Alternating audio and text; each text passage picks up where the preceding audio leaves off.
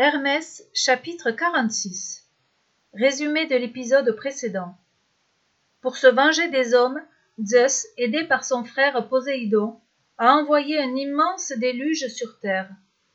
Tout est noyé sous les eaux. Hermès a peur que la race humaine ne soit complètement morte. Hermès volait depuis des heures sans avoir repéré la moindre trace de vie lorsque son regard fut soudain attiré par un objet qui flottait à la surface des eaux. L'objet tournoyait sur lui-même, ballotté par les remous. Le messager des dieux décida de s'en approcher. Arrivé à quelques mètres de l'objet, Hermès s'aperçut qu'il s'agissait d'un coffre, et à l'intérieur de ce coffre se trouvaient un homme et une femme. Hermès reconnut aussitôt Deucalion, le fils de Prométhée, et Pyrrha, la fille d'Épiméthée et Pandora. Le couple n'avait pas vu Hermès. Ils étaient recroquevillés dans le coffre, blottis dans les bras l'un de l'autre. Hermès fut ému de les voir ainsi. Mais qu'allait-il devenir, ces deux humains flottant à la dérive? Il décida d'aller convaincre de Zeus de les sauver.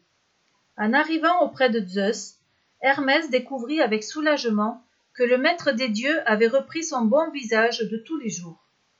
Visiblement, sa colère était partie, lavée par le déluge infligé aux hommes.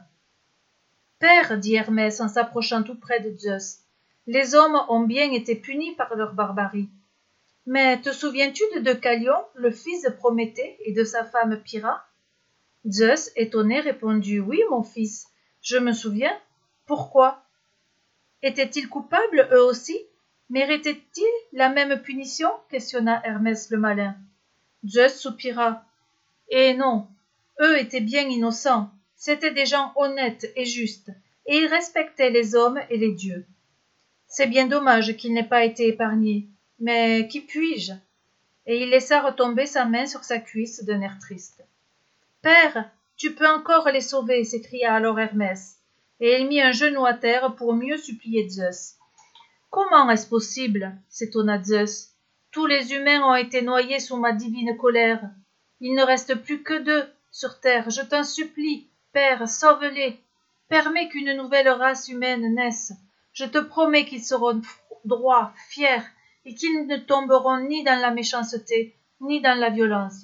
Je te promets qu'ils honoreront les dieux. Zeus observait Hermès avec étonnement.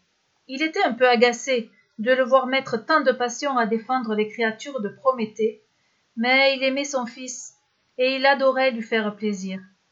Et puis sa colère retombait. Il se demandait s'il était bien juste que des innocents soient morts par sa faute.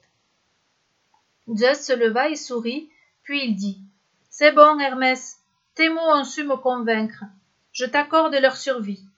Le jeune dieu bondit sur ses pieds et ne put s'empêcher de déposer un baiser sonore sur la joue de son père avant de sortir en courant.